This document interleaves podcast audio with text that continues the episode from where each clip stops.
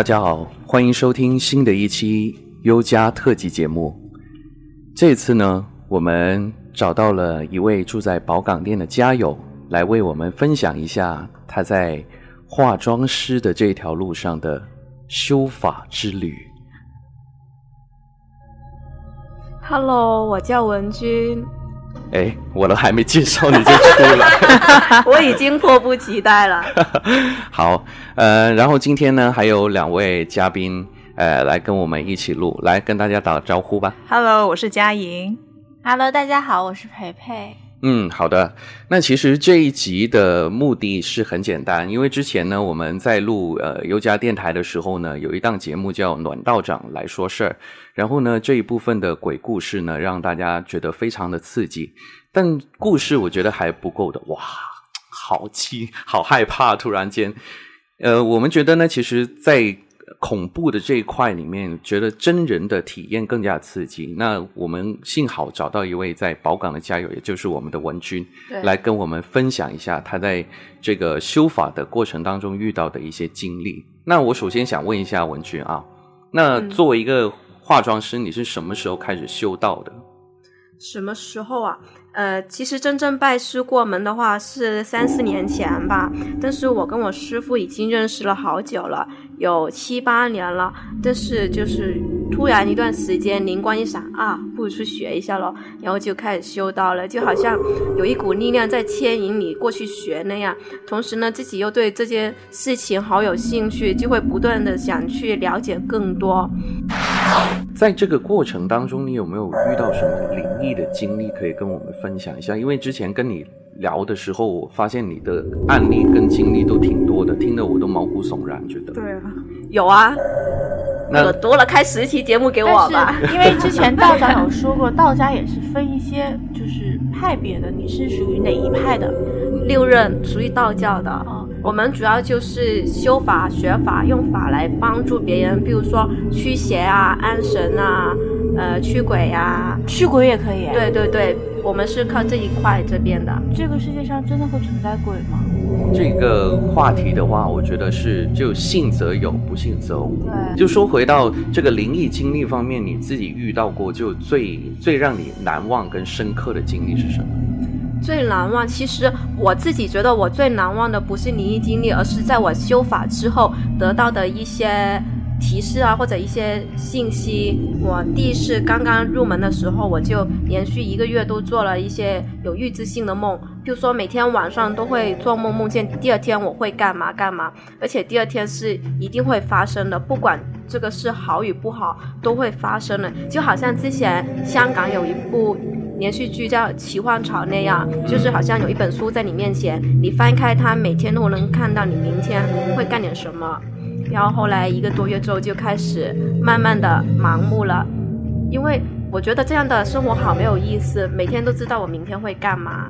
那你知道就是明天的那个呃彩票的开奖号码是多少吗？我们我们诶，就是修法的道路上不可以用来这些谋财敛财呀、之类的。嗯，哦，就是说不能够用于就赚钱方面的。不是说不能用于赚钱，而是不能用于敛财。嗯，那你发了这个梦持续了多长时间？我是一直都有持续，然后大概到了一个多月，我就告诉我师傅，我不想这样了，嗯，因为生活的有趣就在于我每天不知道我明天会干嘛，这样才有知的。对，这样才有新鲜感啊，才有挑战性啊。对对对，嗯，那在那个呃发就做完这个梦之后呢，你有没有另外的一些，比如说法力有提升了，或者是就见到的东西会更多呢？有啊有啊，就是慢慢慢慢得到的信息会越来越多，越来越多，然后。我停止了，我每天都会做这些事无大小的预知梦之后，就后来只会遇见一些比较大的事情的预知梦。比如说有一次，我梦见我表姐，我表姐要去旅游，因为我跟我表姐关系之前都很好嘛，然后她她的朋友我都认识，然后我就做梦梦见她去旅游，然后我第二天一早醒来打电话给她，你是不是要去旅游呀？然后她说是啊，我们刚刚才决定的。然后我说你是不是有谁谁谁谁谁？我全部都是讲名字的，谁谁谁去，还有一两个我不认识的。他说是啊，有一个你不认识的，然后有一个还没确定去不去。然后我就说，那你们到时候六七个人去到那个景点，是不是准备租一台面包车自己去游景点？然后他说是，我们的行程真的是这样安排的。然后我就叫他，那你千万不要去了，我会我梦见你们在那个面包车那里会出事。那那你看到他们出事是那个生命危险还是？生命危险。哦，就是有生命危险，对所以就让他们别去。对，因为他们所计划好的行程，他没有跟我说过，也没有跟别人说过，刚刚才计划好的。然后我就当晚就做梦梦到了，第二天一早打电话给他，全部都说中了。嗯，那那如果说你这个梦告诉他，其实已经相当于一个改命了，那会不会影响他以后？就是就像有种那种死神来了的那种感觉。对，会不会因为说你已经预知了一个天机，然后告诉他之后，对于你或对于他们会有一个什么样的影响？很大的会不会对这个有很大的伤害？这个问题我有问过我师傅，我师傅就说这是我们祖师给你的一个提示，他竟然把这这么大的提示给了你，就是要暗示你要去帮助这一帮人去度过这一劫，不然他告诉你干嘛？哦，他就让你去帮助别人，对对对对对。那你之前有试过遇到这种这种状况，在没有听到没有听你的建议的吗？然后真的是发生了一些不好的事情啊、有有有有有，啊呃，也是比较生命危险的，但是还没有到要死的那一步吧。但是我觉得，其实这种预知梦啊，除了未知，呃，没有了未知的这种刺激感之外，可能还会造成你人际交往上也会遇到一些困难。因为当你说出了，就告诉对方你今天会发生什么什么什么事情，就对方就觉得你这人怎么这样子啊？哎，但是一般我梦到的都不会，因为他没有告诉过我，但是我知道了，他就觉得我很神啊。啊，然后因为也有过。呃，一些情况下是身不由己，一定要去做的。然后我就梦到他有危险，然后他确实是做了。然后他后来就打电话给我，然后说全部都中了，中了对，中了。嗯然后我就问他，你的手是不是你是不是受伤了？他说是。然后我问他是不是手受伤了？他说是。是不是左手？他说是。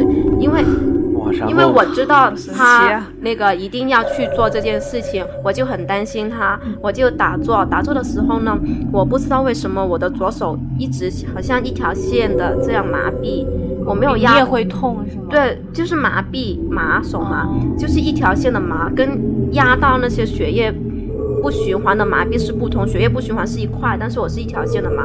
然后我打坐的时候换了很多个动作，我的手都一直在麻，然后我就知道肯定是出问题了。啊，我一直以为这种就是你自己也会感受到对方的那种感受的时候，是是就是类似于一种绑定，就是最亲近的那种人的绑定，就是那种纽带式的关系就好像对。呃亲生姐妹，就可能她在远方出事儿了，然后妹妹可能就会就会在家里感受到她的但是她这种感受，只要是梦到这个人就会有感受，是吗？不是，我是梦到他会发生，会做这个事情，会出事以后，然后他因为一些原因一定要去做，然后我就很担心他，我就我就在我们的道坛前面打坐，就看看师公会不会给我一些提示，然后我就觉得手就一直麻，就说明他手可能会有问题。，对手可能就受伤了，然后我问他去，后来问他确实嗯，这种功力还能找回来吗？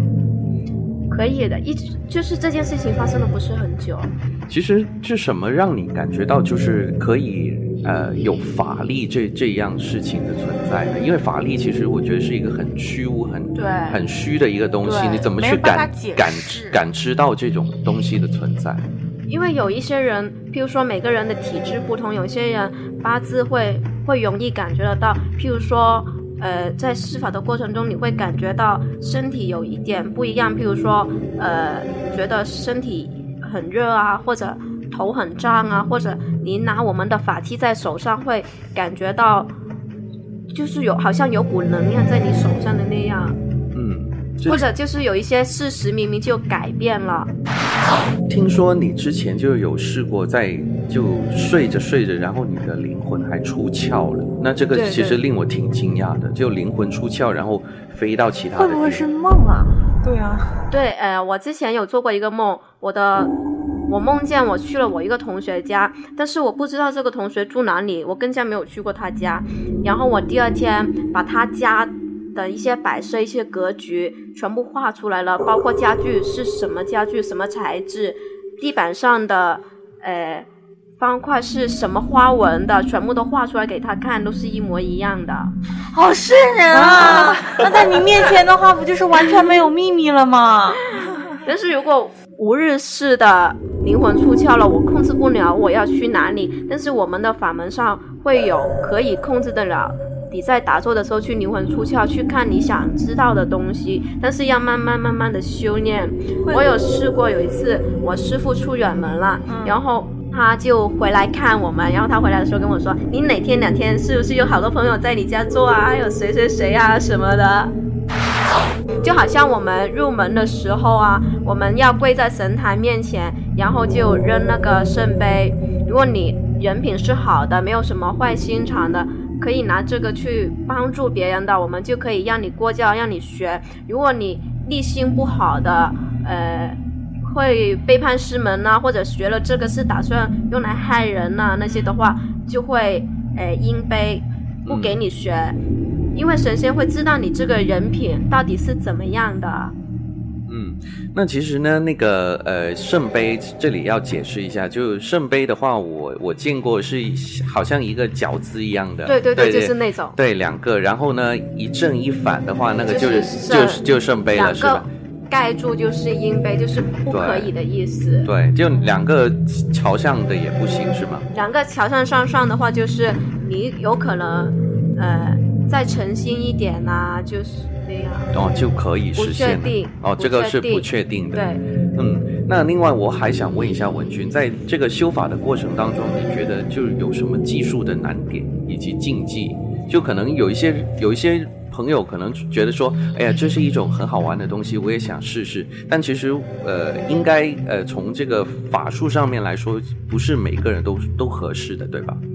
呃，对，因为就好像刚刚所说的，如果你学了这个拿来害人的话，那肯定你丢圣杯的时候肯定会不给你过，因为这些东西你可以用来帮人的同时，也可以用来害人。嗯，那这个技术的难点是在哪里？技术的难点好像就像我咯，我是一个背书的白痴，因为有很多符咒啊、咒语啊、呃、花字啊那些要学啊，然后我就。一次可能一段作我要背一百几十次我才记得住 哦。但是如果是实用性的，譬如说手印啊那些动作那些，我就很容易能记住。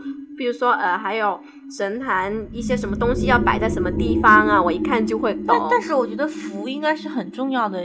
对，在道家来说，符的话是很多多种多样的，对，包括不同法门会有不同的符咒。那刚才文君也有给我们看了一下，好多的不同的。有求桃花的符咒吗？有，有，给我开一个，有，给我开一个。我觉得这一期节目可能上完之后，很多人就会来到宝港这里找文君要这个桃花的符。对，但是我不要烂桃花哟。可以啊，可以啊。就对于道家这一块来说，其实因为道家是作为中国的一个国教，我是自己是对这一块是不太熟悉。但是我对于风水啊、就堪舆啊这一方面的，我都挺感兴趣的。这一点我可以解释一下，因为它每一个门派都有独立的一个秘门，秘门是绝教的。这个绝教是只有你想象不到、没有你做不到的东西。譬如说，我可以把一叠。吸钱冥币变成真钱也都可以，如果你要二十四小时之内用完，比如说会有这些密门，但是但是你学了这些密门之后，你就会绝后啊、贫穷啊之类的什么什么，一般贫穷是不可能的，因为你都这么牛逼了，所以就很容易会绝后啊、孤身一人呐，这样一定会有一个相等的因果关系，就是有得必有失。对，没错。但是我们一般都不会去学到这么牛逼的东西，因为这个代价太大了。那有没有方法就利用道教这一块呢？在今年，因为每一年都有一些不同的方位，比如说桃花会比较旺的位置，或者财运比较旺的位置，就可以用一些小的道具或者是一些呃符咒啊，能够让他们在这方面更加的顺利。有啊，一般来说呢，如果普通的话，可以用风水去改善，但是风水只是改变你家里面的一个气场环境，然后你人在里面住，再吸收到这个气场环境，就会改变你自身的一些东西。但是如果你用符咒的话，就好像一个特效药，马上会起到作用，一个快一个慢，但是成本也有不一样的。如果是今年风水的话，你想旺事业的朋友，可以在西北的地方摆四只大叶的富贵竹。但富贵竹一定要买大叶的，不能买就是转弯了的那种，弯了的那种就会让你的事业走很多弯路。要买直直的上上的，而且有一种富贵竹，它会摆成一个炮竹形的那种也不行，那种你的事业会很不稳定。我们要买直条上上涨的。那有没有说那个粗细也要就越粗越好，还是应该越粗越好吧？对，什么富贵竹都是越没有太大的粗细区分 吧，不要什么都往粗细去想，好不好？粗细很重要的。富贵竹没有那么多区分的。我哥哥也是学建筑的，他也一直跟我讲，就是呃门开门的不能放对面不能放镜子，对对对，嗯，呃，八卦镜是可以，呃那种那种就是那种照我们自己自己照的不可以。不可以。对。然后厕所呃床不能对着厕所门，对，因为厕所是有一种污秽之气，然后你床对着它，然后那种气就会环流到你的床上，你人就会身体不好，就好像譬如说镜子不能对床啊，其实这些大部分的风水都可以运用科学的方法去解释的，就好像你半夜起床去厕所，对对对然后你看到镜子上头发凌乱的自己，会觉得心里会不安啊，这种东西。对那个所以小时候没有说那么封建迷信嘛，可以用科学的角度去分析。我小的时候，我左边的那个就是一面镜子，嗯然后那个时候是小学，那个时候经常流传的就是你对镜子呃照半分钟，你会看到镜子里面你是一个就是前世什么一大堆的。然后那个时候我小时候刚起来，然后不知道外面的月光一下照进来，当时我就看到镜子里面的那个人，你有留下阴影是吗？就有有真的有阴影，就是从小之后我的房子就是床旁边，我坚决不会放任何一个就是可以照到我人脸，就哪怕玻璃都不可以，我一定会把窗帘给拉上。嗯真的是当时真的是小的时候，真的直接吓哭了。嗯，好，那说回来这边，其实刚刚才文君已经说了，这个事业方面就可以在西北的位置放那个世子那个富贵竹。那对于爱情方面呢，就譬如像我们现在在座的嘉宾们，他们也对自己的这个桃花运其实也挺挺挺紧张的。那文君有什么方法可以让他们的桃花运更加好？如果想助旺桃花的话，可以在西南的方位放九枝玫瑰花，但是玫瑰花一定要砍刺，为什么呢？因为你玫瑰花有刺的话，就会阻碍你的感情那个不顺利啦，所以一定要把刺给砍掉。嗯然后如果如果你的西南位在厕所的话呢，就可以挂一些红色的毛巾啊。如果是西南在门口，在门口可以挂一些，就贴一些福字啊、对联啊，一些红色的东西，或者贴一些红色的海报，都可以改善的。那挂那些辣椒可以吗？就是一串的那种辣椒可以吗？但是你的你你可能的爱情就会很巴拉巴拉巴拉巴拉巴拉巴拉巴拉巴拉，就经常会吵架是吗？对，可以放玫瑰花。嗯，那我还有一个问题，就我自己想问的，就可能在今年就有哪个方位是财运比较好的，我可以摆一些什么样的，就是呃一个小小摆件或者是符咒，能够让我的财运会更加好呢？财运呢，今年的财星就在正北方，我们可以摆一个呃水晶球，就淘宝那种很便宜的那种透明的水晶球，就不用真的是水晶瓦克力。亚克力的水晶球都可以，然后边边围着八颗白色的石头。但是如果你的财位就是今年的正北方，刚好在厕所的话，就可以买两只铜的大象去吸水，把你漏出去的财给吸回来。嗯那如果你的财位正北方在门口的话呢，就会一定会出现漏财的状况。你可以把财锁回来，比如比如说 U 家很多人都喜欢用门帘啊，可以用白色的门帘，或者锁住。对，或者在门门旁边挂一些水生的植物，那个水生的植物玻璃瓶瓶底放八颗石头，白色的石头也可以。哦，我突然间想到，就可以披一些白色的窗帘放在二零一的小卖部买。这一期节目出去之后就大卖了，这个应该整一层像朝北的门的住户应该都然后你就发了。对，没错。那非常感谢我们文君的分享。那这一期我们的特辑节目时间也差不多。其实，在往后的时间，我感觉到哈，文君还有很多的故事想跟我们分享。我们期待，对，我们期待就之后的板块当中，我们继续有文君的一个连载的分享，因为他自己真的是非常多的一些奇异的经历，令人想象不到的经历和大家分享。还有好多精彩的故事啊。对，等着。我还以为要录两个小时呢。没有，那这一期节目的话，时间差不多了，那我们跟所有的听众朋友说拜拜吧，拜拜拜拜。拜拜。